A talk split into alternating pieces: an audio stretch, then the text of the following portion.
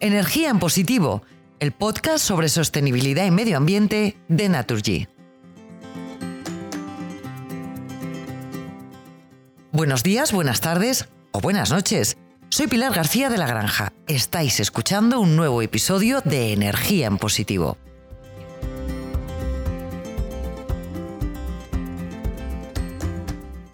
Hoy nos reunimos para hablar del biometano. Las razones pues muchísimas. Por ejemplo, que es un gas renovable que puede tener un papel más que importante para hacer nuestro planeta un lugar más sostenible.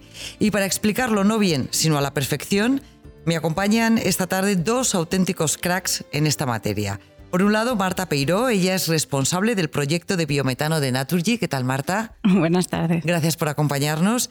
Y Luis Puchades, de AEBIC, Gracias por estar con nosotros. Buenas tardes, Luis. A ti. ¿Qué es buenas tardes. AEBIC es la Asociación Española de Biogas. Y bueno, tenemos ya más de 10 años de, historia y, llevamos pues, eh, pues ya bastante tiempo defendiendo esta, esta forma de energía, que, que, no solo es una fuente de energía el biogás, realmente también son proyectos medioambientales y son, son bueno, pues, eh, iniciativas tremendamente interesantes y muy vinculadas con todo lo que es este movimiento asociado a la economía circular y a la descarbonización del planeta. Bueno, pues vamos a ver si lo entendemos durante los próximos minutos. Gracias a los dos por acompañarnos. Marta, es importante eh, centrar bien la cuestión, aunque Luis nos acaba de, de hacer una, una pequeña descripción. ¿no? ¿Qué hace que el biometano sea un gas renovable? ¿Qué lo diferencia del convencional? Eh, la gran diferencia es que el biometano se genera a partir de, los residuos, ¿no? Residuos que podemos producir en casa, residuos ganaderos, agrícolas, eh, todo tipo de residuos, ¿no? Entonces estos residuos se incorporan en unos digestores que funcionan como un estómago y a partir de ahí eh, sale el biogás y que se puede purificar para llegar a los niveles de pureza del biometano, que es como el gas natural fósil, este H4, y un digestato que se puede transportar en fertilizante y volver a la tierra. Eso significa que es economía circular. Sí, efectivamente es un ejemplo claro de, economía circular. O sea, todos aquellos residuos que pueden ser susceptibles de ser transformados en una materia energética o en una energía, lo hacéis vosotros a través de... Exacto. Es más, hay gente que habla de incluso de, de energía mm, de energía esférica porque genera empleo en zonas eh, normalmente despobladas, ¿no? donde están los residuos y donde todos los residuos agrícolas y demás, y entonces ayuda al reto demográfico que tenemos como país en muchas zonas. Estamos hablando de la España vaciada, por ejemplo, Luis. Exacto, exacto. Realmente los proyectos de biogás se ha visto que son los mayores generadores de empleo por unidad de energía que podemos encontrar dentro del mundo de las renovables. Porque no solo es el aspecto de la, del empleo directo, que crea una planta de biogás por su operación, que no deja de ser una instalación industrial, sino también es todo el empleo indirecto, el transporte de residuos, eh, los productores de los consumidores y también eh, los, aspectos de producción de fertilizantes. Eh, realmente hay mucho empleo indirecto muy vinculado a los proyectos de biogás. Y lo que se ha visto en otros países europeos es que todas estas iniciativas de biogás realmente nacieron más como una cuestión de potenciar la industria agroalimentaria local en Alemania, en Holanda, en Francia, permitiendo que se desarrollara bien el negocio de biogás, porque bien que había mucha sinergia pues con una granja de vacas, con una industria agroalimentaria o con cualquier otra transformadora de, productos vegetales, por poner un ejemplo. ¿Y en España cómo estamos en desarrollo de esas plantas? En España estamos muy por detrás del resto de países europeos. Fundamentalmente porque el legislador hasta la fecha no le ha dado la importancia al biogás eh, que sí que le ha dado a otras energías renovables. Se ha visto, el biogás se ha desarrollado mucho en el norte de Europa, se ha visto algo en ocasiones como, como ajeno, cuando realmente España es una potencia agroalimentaria y es uno de los países del mundo donde mejor se podría desarrollar una gran industria del, del biogás. Bueno, hemos conocido estos últimas, estas últimas semanas que España es una potencia, por ejemplo, en la exportación de carne. El sector ganadero es el segundo país exportador de la Unión Europea. Exacto, y esto es una gran noticia. Eh, yo mismo soy ingeniero tecnista, yo vengo del mundo de la ganadería. Eh, esto es una gran noticia. España es un gran productor de carne y esperemos que siga siéndolo durante, durante mucho tiempo. Y realmente aquí el biogás tiene una sinergia directa muy clara.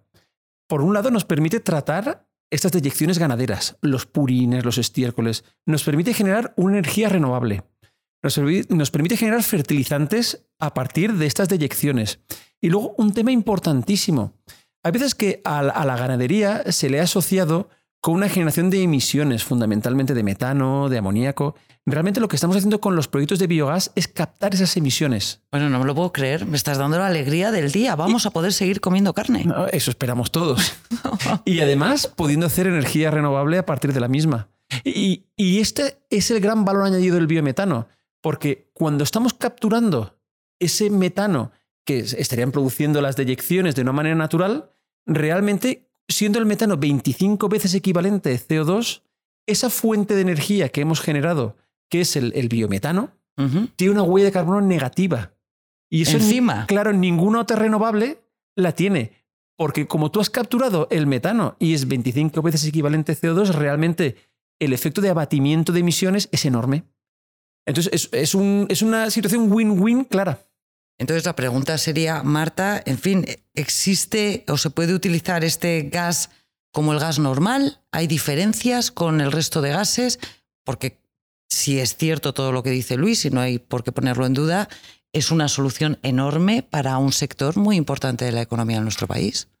Efectivamente, este, una vez que ese biogás se purifica en biometano, eh, se denomina biometano porque tiene las mismas características que el, gas natural fósil. ¿no? Aquí el reto también es poder llevar ese gas renovable al cliente final que va a consumirlo, eh, pero los medios que tenemos actualmente, todas las redes de distribución y todos los equipos que consumen gas natural serían exactamente los mismos. O sea, se pueden utilizar los mismos gasoductos, digamos. Exacto, sí.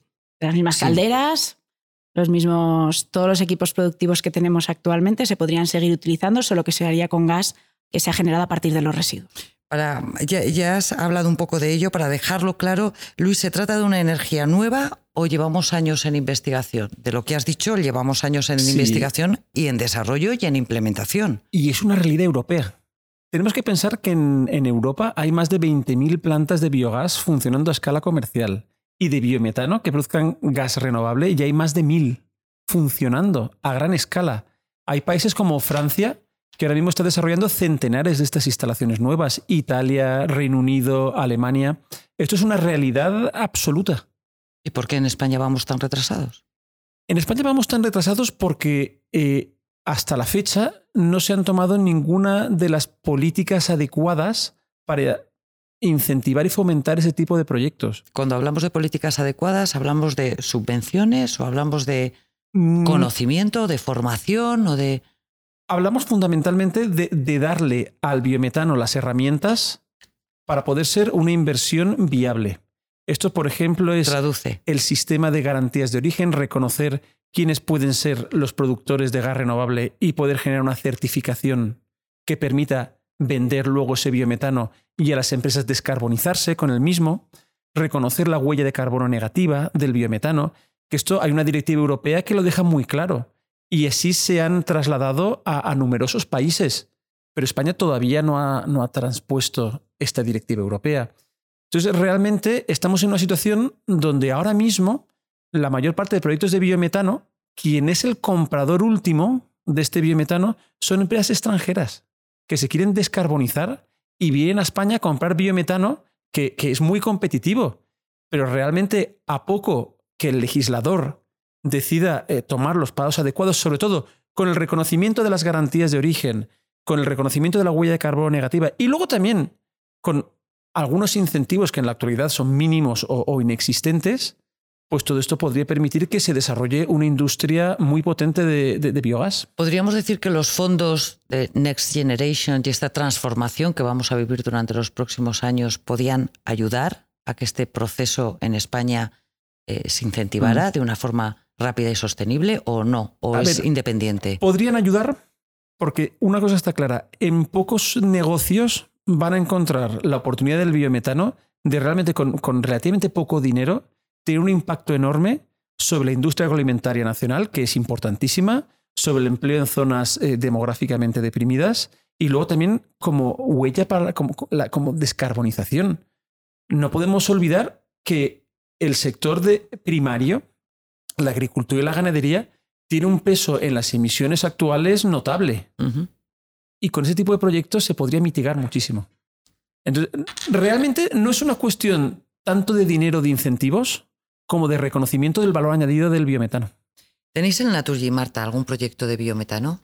Sí, la verdad es que tenemos la suerte mm, como grupo de haber hecho varios eh, pilotos desde una perspectiva de I+D, de conocer bien cuáles eran los retos a los que se enfrentaban este tipo de, instalaciones y, ya estamos en, una fase en la cual acabamos de poner en marcha, ¿no? Tenemos la suerte de poder contar con una planta que ya está inyectando en Barcelona. A partir está inyectando en el gasoducto, digamos. Sí, se genera el biogás a partir de eh, un vertedero. Está ya sellado y, nos lo permite. ¿Y cuál es para ti la clave para sacar adelante este tipo de proyectos? Bueno, si me preguntas cuál es la clave, yo me quedaría con intentar coordinar a todos esos agentes implicados que, explicaba Luis para poder sacarlos adelante. ¿no? Al final están, empezamos desde el residuo y para hacer esa economía circular tienen que estar muchos actores implicados que tenemos que, coordinarnos y empujar todos hacia adelante los proyectos. Y es clave el papel de la administración.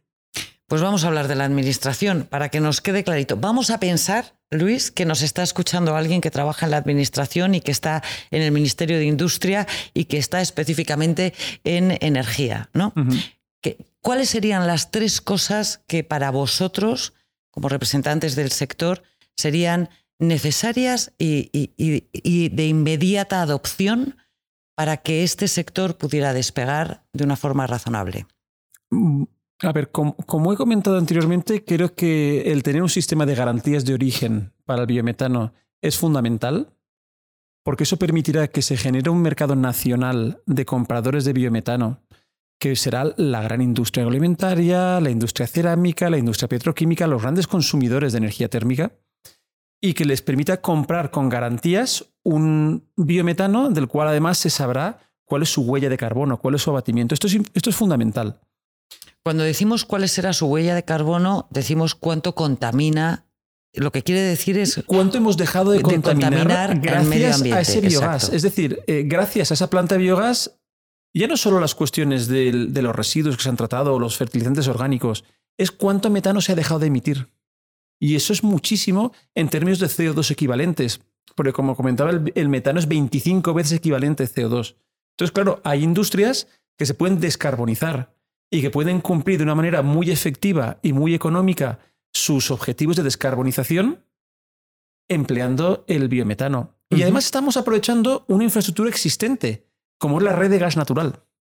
Eh, y por así decirlo, la infraestructura gasista puede actuar de nexo de unión entre lo que es la industria primaria, eh, donde están las granjas de cerdos, donde pueden estar las depuradoras de aguas residuales o los centros de gestión de residuos urbanos o los vertederos, con los consumidores con una industria cerámica que puede estar en Castellón o una petroquímica o, o, un matadero. a las ciudades. O una, claro, efectivamente. Entonces realmente es esta red gasista la que puede hacer de nexo de unión entre el sector primario y los proyectos de biogás con los consumidores industriales. Y de nuevo, estamos volviendo al concepto de economía circular pura. Entonces, ¿qué es lo que necesitamos? Sistema de garantías de origen, necesitamos también una transposición de la red 2 correcta y que reconozca la huella de carbono negativa del biometano por abatimiento del CO2. Y vamos a ver, y en líneas generales, que se reconozca todo esto externalidades positivas del biogás de generación de empleo, de generación de... un sector productivo de la economía. Un sector productivo absoluto. Entonces, si luego esto lo queremos pasar a un sistema de incentivos por un feeding tariff o subvenciones o Mm, feeding premiums. Hay muchas vías como se puede incentivar el biogás, como se ha hecho en el resto de Europa. Y hay muchas de ellas que son correctas. Y esto tiene que estar en manos del legislador. Lo que está claro es que cada euro invertido en el biogás se va a multiplicar en términos de gestión de residuos, de abatimiento de huella de carbono y de generación de empleo. ¿Qué es lo que interesa? Hacer más fuerte a nuestra industria cárnica, a nuestra industria agroalimentaria, optimizar el coste de la gestión del residuo urbano, de las del tratamiento del ciclo del agua. Y todo esto, el biogás es clave. ¿Y hay sensibilidad en la administración para hacerlo? Bajo mi experiencia relativa. España creo que históricamente no ha mirado en la dirección del, biogás y creo que se podía hacer mucho más de lo que se ha hecho hasta la fecha. Pero eso no significa que no tengamos esperanzas y que, y queremos que en el futuro todos estos procesos y tecnologías se, se, tienen que imponer, porque además no estamos inventando nada es algo que toda Europa lo está haciendo, pero eh, por ejemplo Estados Unidos, Estados Unidos el último año ha montado más de mil plantas de biogás y otros países, China, India, son grandes potencias, eh, porque tiene sentido. Marta, ¿crees que el futuro, todo el gas que vamos a consumir en el futuro en nuestro hogar va a ser de origen renovable? ¿Tú eso lo ves posible? Bueno, yo no sabría decirte si el 100% del gas eh, podrá ser renovable y sobre todo no sabría decirte cuándo será ese futuro, ¿no? Pero sí tengo claro que, que, el papel que tiene que jugar el gas renovable en los objetivos que tenemos como país es muy relevante y por lo tanto tenemos que hacer una apuesta en firme eh, por sacar adelante este tipo de proyectos. Bueno, y además, si conseguimos, gracias a esta tecnología, salvar el chuletón de cada 15 días, pues estaremos todos mucho más felices, ¿no? Marta, Luis, que muchísimas gracias por habernos acompañado, que nos hemos pasado de tiempo, pero que ha sido interesantísimo, de verdad. Y ojalá se cumplan los tres objetivos, ¿no? Revitalizar el sector agrícola y el sector ganadero, permitir una eficiencia energética posible, renovable y más limpia que llegue no solo a otras industrias, sino también al resto de los hogares. Y hombre, que podamos seguir comiendo lo que nos gusta. Eso esperamos todos. Muchas gracias, a los dos. Muchas gracias a ti.